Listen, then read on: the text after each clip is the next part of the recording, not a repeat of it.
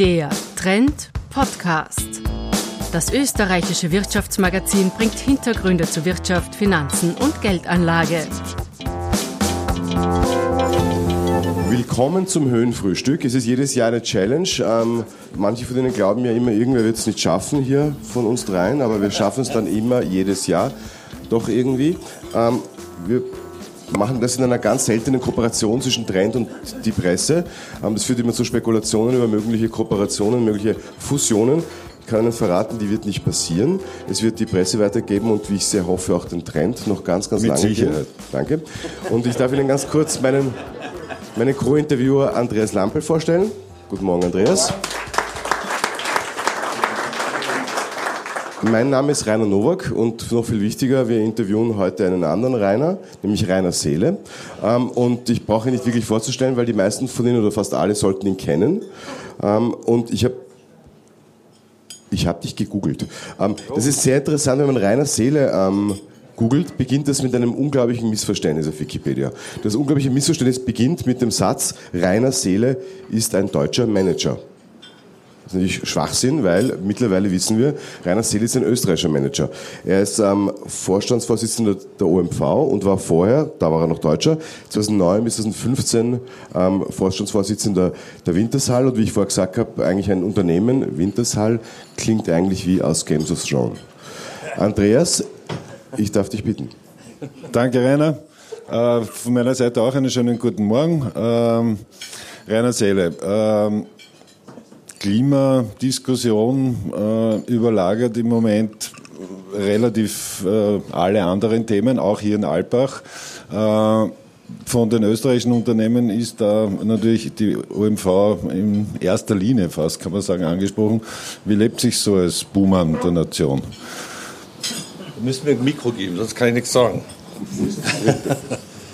Na, also den Titel nehme ich nicht an. Erstmal wunderschönen guten Morgen, äh, meine sehr verehrten Damen und Herren. Lassen Sie sich das Frühstück äh, ge- genießen Sie es. Ja, ich werde versuchen, Ihnen Antworten zu geben, dass es besser schmeckt.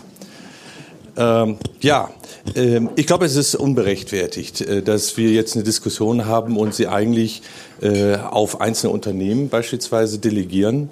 Ähm, ich äh, äh, muss ziemlich deutlich sagen, dass das Thema Klimadiskussion und Klimawandel, so wie ich es erlebe, in der Industrie jetzt wesentlich stärker angekommen ist.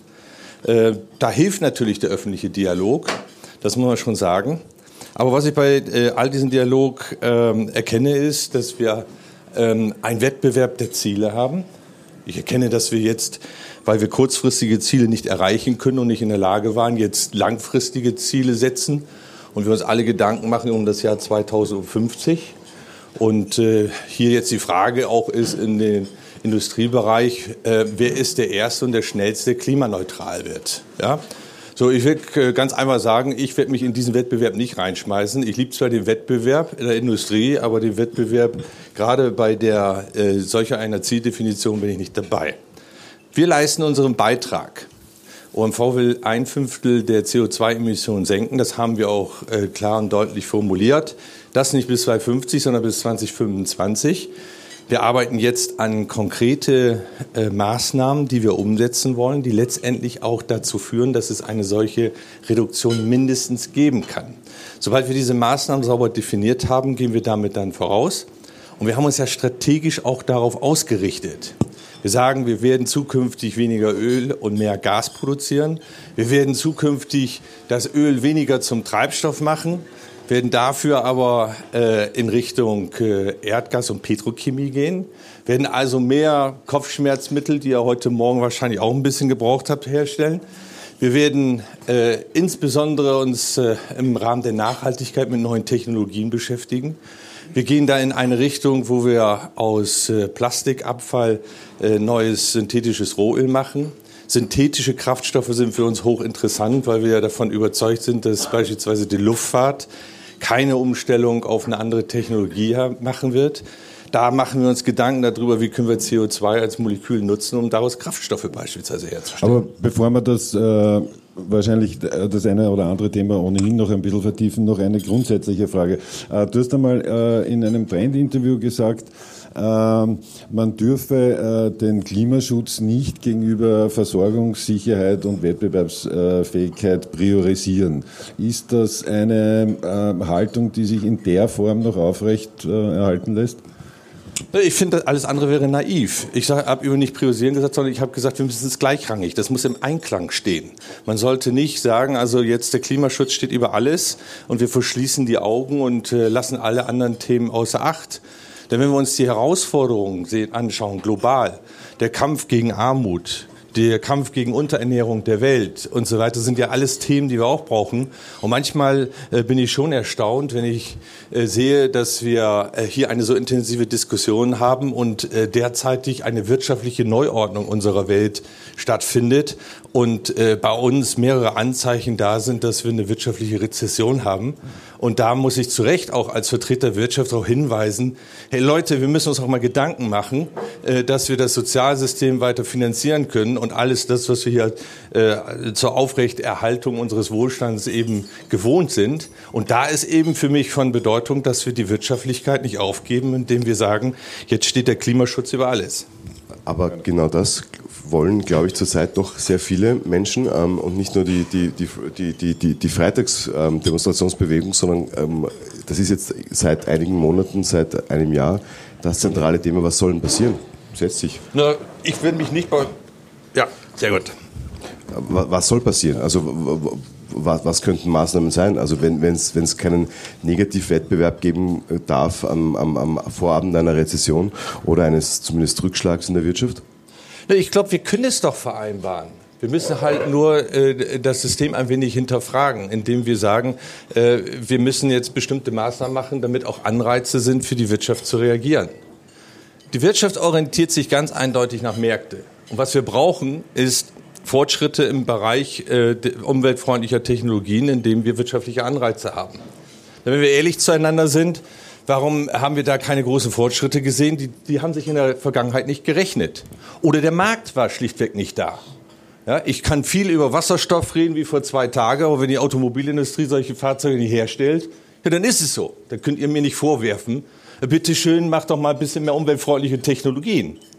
Und was ich auch irgendwie ein bisschen komisch finde, ist, äh, wir delegieren jetzt so dieses Thema an die Wirtschaft, aber im Endeffekt äh, sehe ich also, dass die Wirtschaft sich auch verpflichtet, wir delegieren es auch an die Politik und sagen, also ihr seid verantwortlich, ihr habt nämlich Ziele definiert und habt sie nie eingehalten. Aber wenn wir mal alle ehrlich in den Spiegel schauen, es ist eigentlich die Gesellschaft, die nicht bereit ist, äh, hier eigentlich auch auf dieses Thema einzugehen. Denn Entschuldigung, ich stelle zwar das Benzin her, aber die CO2-Emissionen, die macht ihr, nicht ich. Ihr sagt alle immer, weil ich das herstelle, dass ich es bin. Aber ihr fahrt das Auto. Ja? Und da müssen wir doch ganz eindeutig sagen, also bitteschön, äh, ich bin gerne bereit, meinen Beitrag zu leisten. Ich brauche ganz einfach ein Anreizsystem. Das braucht die Wirtschaft und äh, dann werden wir auch äh, wirtschaftlich tragfähige Technologien machen. Habe ich davor kurz herausgehört zwischen den Zeilen, dass diese Ideen der Politik mit Wasserstoff und so ein bisschen überzogen sind? Ja, äh, überzogen weiß ich nicht. Es ist, äh, es ist äh, eine sehr, sehr vernünftige Ergänzung in einer Klimastrategie. Eine Klimastrategie, die sowohl Kurz- als auch Langfristziele hat. Ja, wir sehen natürlich auch als Wirtschaft das riesige Potenzial von Wasserstoff. Das muss man auch sagen, langfristig. Ich träume ja immer von dieser herrlichen Reaktion, weil äh, gerade die Verbrennung von Wasserstoff natürlich eine unwahrscheinlich hohe Energie freisetzt. Das ist langfristig fantastisch. Das muss man sich auch, auch so sagen. Nur, man muss auch ganz ehrlich zu den äh, Wählerinnen und Wählern sagen, also bitteschön, wenn ihr euch erhofft, dass morgen und übermorgen dann die großen Ergebnisse da sind, dann stimmt das nicht. Das kann auch die Wirtschaft nicht darstellen. Dafür ist schlichtweg eigentlich nicht der, der Markt und der Anreiz vorhanden. Wir können jetzt äh, diese Technologien weiter vorantreiben, aber nach meiner Einschätzung in ein, zwei, drei Dekaden werden wir hier einen größeren substanziellen Beitrag haben. Die OMV experimentiert, ähm, wurde vorher genannt, mit, mit, mit, mit Versuchen aus Plastik synthetisches ähm, ähm, äh, Ölbrett zu, zu, zu, zu, machen. Wie, wie groß ist das, wie breit ist das oder ist das nur ein, nur ein, nur ein Nebenschauplatz? Das ist überhaupt gar kein Nebenschauplatz. Das ist ein hochattraktiver Markt. Und die Wirtschaft, die schaut sich in erster Linie auch Märkte an. Märkte, die ihr alle für mich letztendlich darstellt.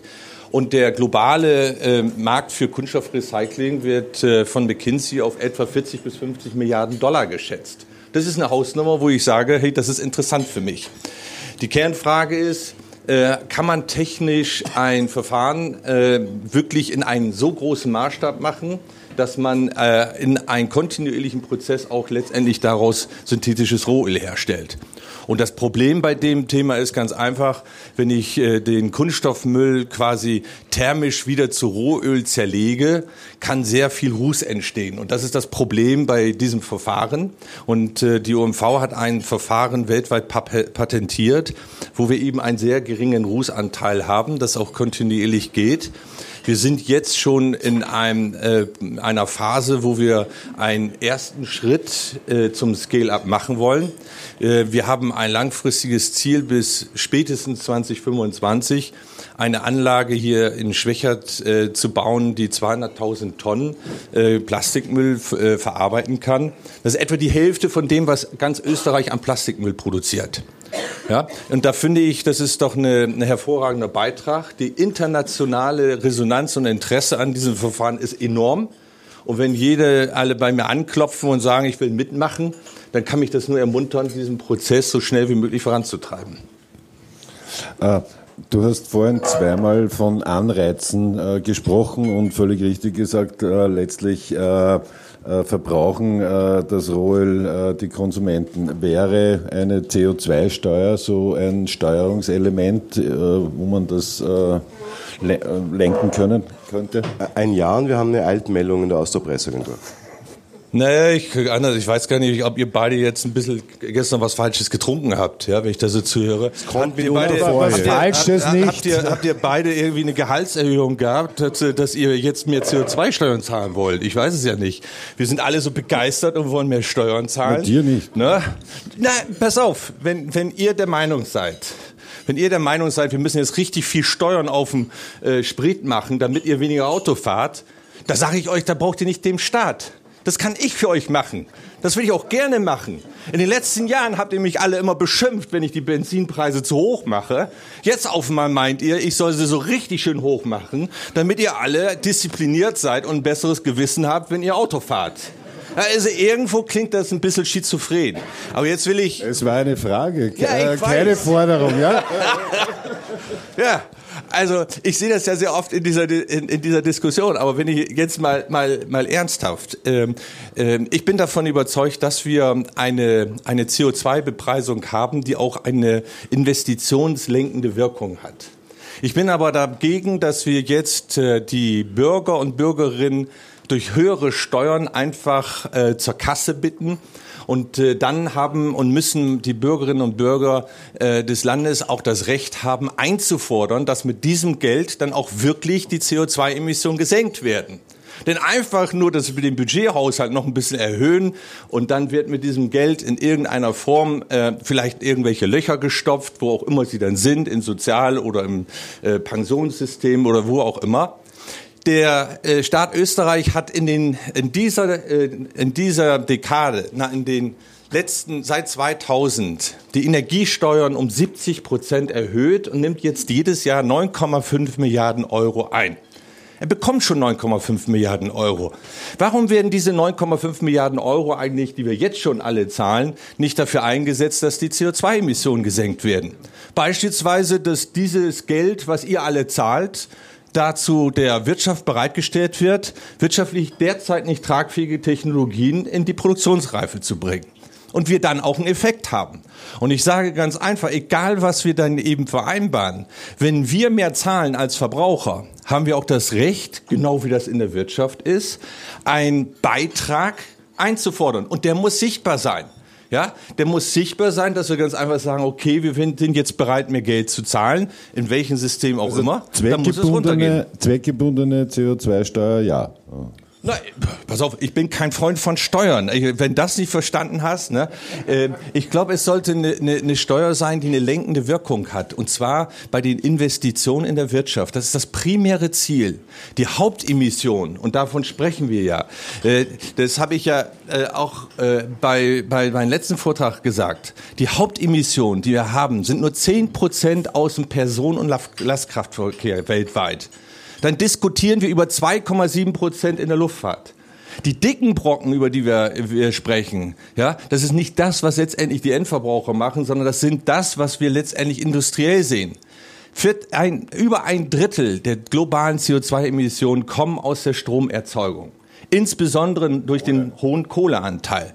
Österreich ist hier vorbildlich. Ne? Alle sagen immer zu mir, ich soll jetzt mehr äh, in, in, in Windräder investieren. Das habe ich ja sehr oft in dieser Diskussion.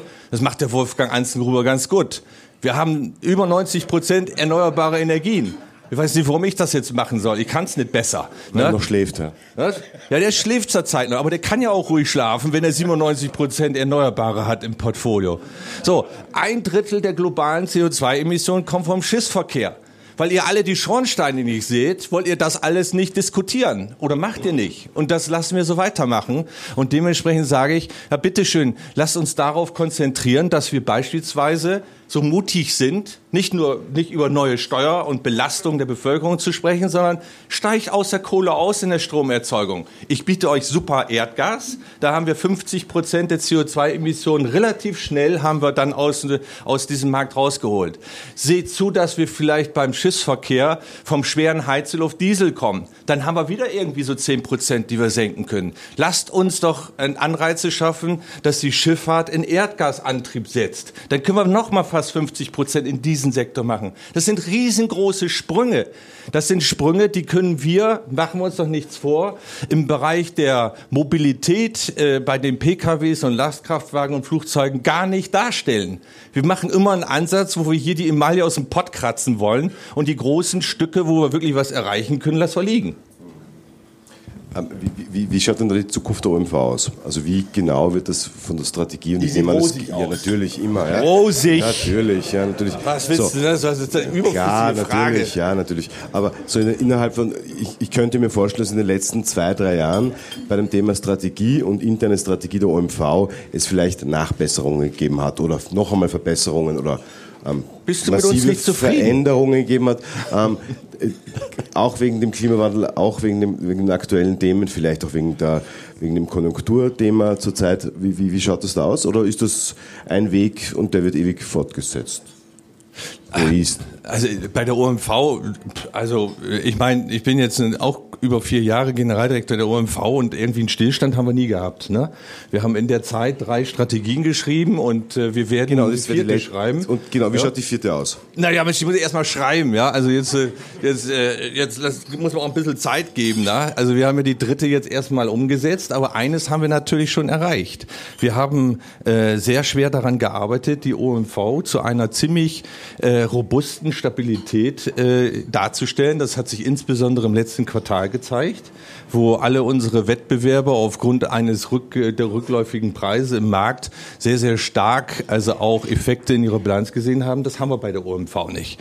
Wir haben die OMV mit einer sehr hohen äh, Finanzkraft aufgestaltet und die werden wir natürlich nutzen, um auch in die Zukunft zu gehen. Deine Frage geht in eine andere Richtung. Ich wollte ein bisschen Werbung für mein Unternehmen machen, falls irgendjemand noch denkt, er, er sucht ein tolles Unternehmen, wo er sich beteiligen möchte. Du hast noch gar nicht ja? die Rekordergebnisse genannt. Na, das machst du doch. Na, das, das wisst ihr alles. Na, wir werden natürlich in unserer nächsten Strategie äh, sehr stark diskutieren. Äh, da zwei große Themen, nämlich das Thema Petrochemie. Das ist aber auch schon irgendwo überall indiziert. Das konntet ihr eigentlich schon sehen, denn die letzten beiden Vereinbarungen Vereinbarungen, großen Vereinbarungen, die die OMV unterzeichnet hat, waren zwei ganz große Petrochemie-Kooperationen. Äh, beide sind sie außerhalb von Europa, nämlich im Mittleren Osten und in Asien. Das heißt, die OMV wird sich sehr, sehr stark Gedanken machen, sich weiter zu internationalisieren, insbesondere in Richtung Osten, also sprich Middle East und Asien. Das Zweite wird sein, dass wir natürlich äh, deutlichen höheren Anteil an äh, Chemieaktivitäten sehen. Die OMV wird wohl heute noch sehr, sehr stark in der Kategorie Öl und Gas sein, aber wir werden immer mehr in Richtung Chemieunternehmen uns hineinbewegen, insbesondere weil sich auch die Borealis sehr stark weiterentwickeln wird. Und äh, das Dritte ist, dass wir natürlich äh, in diesem Kontext wesentlich stärker jetzt auch das Thema äh, Sustainability, also Nachhaltigkeit, als eine Rubrik diskutieren werden. Da haben wir mehrere Projekte und da wird die OMV schlichtweg den Anteil an äh, Forschung und Entwicklungsaufwendungen äh, erhöhen um neue Technologien äh, letztendlich zu sind, äh, herzustellen und, und zu implementieren.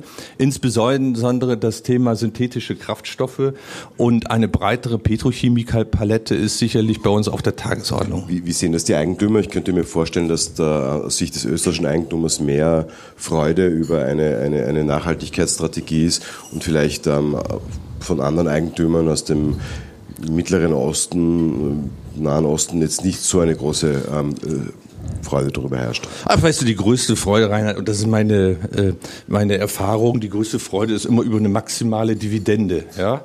Also da, da unterscheiden sich alle äh, äh, äh, Eigentümer überhaupt nicht. Ob der nun Staat heißt, freier Free Float oder Strategie, sie wollen alle eine möglichst hohe Verzinsung des Geldes, das sie mir geben. Und Entschuldigung, das so funktionieren die Finanzmärkte, so funktioniert Wirtschaft und das ist das richtige Anliegen. Also wenn ich nicht entsprechend eine äh, wirtschaftliche äh, Profitabilität mache, auch in der Ausrichtung des Konzernes, ja, schlichtweg werden mich die Aktienmärkte ignorieren und sagen, ich gehe zu dem nächsten hin, wo ich für eine höhere Verzinsung mein Geld anlegen kann. Also nur mit einer hübschen Story ja, gewinnt ihr den Wettbewerb um Finanzmittel nicht. Äh, Zeitungen nicht. Auch Zeitungen nicht, genau. Eine Frage, die damit im Zusammenhang steht. Äh, sehe ich das richtig, dass äh, sich in der geografischen Schwerpunktsetzung äh, eine Strategieänderung äh, ergeben hat, äh, wenn ich es flapsig formuliere, äh, vom, vom Russland-Versteher eher hin zum Kumpel der Abu Dhabis? Oder Norwegen-Freund. Ich bin, ja, ich bin ein sehr beliebter Mensch, habt ihr das mitbekommen? So viele Freundschaften, ja, also, das, ist, auch, also das ist toll, was für Komplimente ihr beide ja, mir erzählt und schüttet mit dieser Frage. Ja, ihr habt schon also, immer ja. gewusst, ja, also, na, also äh, es ist hier keine Frage der Freundschaften, sondern es ist hier äh, eine äh, ganz einfache Frage bei uns, äh, bei OMV, wo liegen eigentlich unsere Wettbewerbsvorteile? Und das steuert uns in der gesamten Ausrichtung des Konzernes. Ja, das ist der Grund, warum ich nicht in erneuerbare Energien gehe, weil ich habe da keinen Wettbewerbsvorteil. Ich kann nicht Strom besser verkaufen als der Wolfgang Anzengruber. Ich kann nicht die Windräder besser bauen. Da habe ich keinen Wettbewerbsvorteil. Ja, ich habe aber einen Wettbewerbsvorteil, wenn ich mir das anschaue im Vergleich zu der gesamten Öl- und Gasindustrie. Ich habe in meiner Aktionärstruktur einen der größten Öl- und Gasproduzenten der Welt, nämlich Abu Dhabi. Und äh, wenn wir dieses Modell haben, dann habe ich in der Risikobewertung, wenn ich das Unternehmen äh, mit Großinvestitionen weiterentwickle, und wir haben über fünf Milliarden allein in Abu Dhabi jetzt eingesetzt. Wir haben letzte, letzten Monat eine ganz große Rechnung für die Akquisition äh, der 15 Prozent Anteile da in der viel größten Raffinerie bezahlt. Äh, das kann ich natürlich sehr deutlich dann machen, wenn ich sage, ich habe einen Aktionär, der auch eine gewisse Fürsorgeverantwortung gegenüber mein Unternehmen hat. Ich bin über diese Shareholding, insbesondere in dieser Region, äh, Mitglied dieser Familie geworden. Und das kann mich dann natürlich ermuntern, diesen Wettbewerbsvorteil auch strategisch auszuspielen. Und das ist der Grund, ist nicht eine Frage, mit wem bin ich der beste Kumpel, sondern schlichtweg aus der Analyse, äh, wer ist eigentlich derjenige, der am besten zum Unternehmen passt. Aber das heißt, das stimmt, der, der Investitionsfokus hat sich ein bisschen von Russland in Richtung Asien verschoben. Ne, nicht nur ein bisschen, der hat sich sehr gewaltig nach Asien verlagert. Ich meine, wir haben, äh, wir haben äh, in Russland bislang ähm, eine Akquisition gemacht von 1,7 Milliarden Euro. Äh, das war die erste größere Akquisition gemacht. Und jetzt alleine, wenn man die Zahlen, die ich gesagt habe, in Erinnerung ruft, ist es schon ein Dreifaches von dem, was wir da haben wir alleine in Abu, in, in Abu Dhabi eingesetzt. Äh, jetzt habe ich noch nicht gesagt, dass wir noch in Malaysia zugekauft haben, dass wir jetzt in Indonesien vielleicht investieren, dass wir noch stärker in Abu Dhabi investieren. Also für uns haben wir eine sehr, sehr gute Position mit Russland, aber die äh, starke Wachstumsperspektive für OMV ist eben im Mittleren Osten und in Asien. Jetzt wollen wir keine Ad-Hoc-Meldung gleich produzieren, aber trotzdem, die, diese Pläne wären vielleicht ganz interessant. Was, was, was steht da an? Was könnte da noch kommen? Was ist der Indonesien am genau geplant? Na, da wollen wir die Ad-Hoc-Meldung doch heute vermeiden. Ja? So ein bisschen ist es auch schön, dass man Geheimnisse für sich ein bisschen behalten kann. Und ich habe ja mal so salopp gesagt, die OMV legt erst das Ei, äh, spricht erst über das Ei, wenn es gelegt ist und gackert nicht vorher. Und das machen wir auch in diesem Fall. Wir arbeiten das sehr, sehr stark aus. Wenn wir wirklich hier ein Projekt haben, das sauber definiert ist, dann werden wir anfangen, darüber zu reden. Wir sind hier in beiden Fällen noch sehr, sehr stark in einer Anfangsphase, so dass man hier jetzt also nicht, äh, ich mich verleiten lasse, spekulativ darüber zu sprechen. Aber äh, eines, äh, was du schon einmal gesagt hast, nämlich äh, aufgrund der Tatsache, dass die OMV, wie natürlich auch der Wettbewerb damit rechnet, dass der Benzin- und Dieselabsatz in äh, Europa und in Österreich sinken wird, dass ihr euch dann stärker auf Absatzmärkte in Asien konzentrieren äh, werdet. Äh, kann man das ein bisschen ausführen, wie, in welcher Form ihr dann Benzin und Diesel in Asien verkaufen wollt? Naja, das, das liefern wir den jeweiligen äh, Händlern und die verkaufen das an der Tankstelle, wie hier auch. Ja, das wird ja nicht anders verkauft. So, nur äh, haben wir natürlich auch in, äh, in Asien, wie ich das gesagt habe, eine Strategie, die komplementär ist eigentlich hier zu Europa, dass wir nicht das Schwergewicht jetzt eigentlich auf den Kraftstoffbereich legen, sondern äh, ich äh, mache ja parallel genau diese äh, Möglichkeiten einer Investition im Bereich der Petrochemie und dementsprechend sind wir mehr interessiert, also die Wertschöpfungskette Richtung Petrochemie auch in Asien aufzubauen. Nur wir haben jetzt natürlich auch als OMV äh, uns äh, mit äh, den Engagement in Abu Dhabi eine Plattform geschaffen, dass wir global in der Vermarktung agieren können. Ja, wir hatten vorher 80, fast 90 Prozent unseres Marktes in Europa und dementsprechend eine sehr starke Abhängigkeit äh, von äh, Europa und haben jetzt uns die Flexibilität geschaffen, dass wir Mengen, die dann in Europa eventuell nicht nachgefragt werden, auch Richtung Asien schieben können oder andere Märkte. Und äh, wir müssen uns als UMV gerade bei den Veränderungen, die eben unterschiedlich sind in den kontinentalen Märkten, so aufstellen, dass wir international agieren und nicht als ein rein europäisches Unternehmen. Darf ich dann kurz ins kleine Österreich zurückkehren oder kommen? Mhm. Klein, aber fein. Ja, es gibt ja in den vergangenen Wochen viele Diskussionen über ähm, politische Intervention, über Postenbesetzungen im staatsnahen Bereich. Ähm, nun ist ja bei der OMV auch über eine Zwischenkonstruktion der Staat durchaus ein Co-Eigentümer.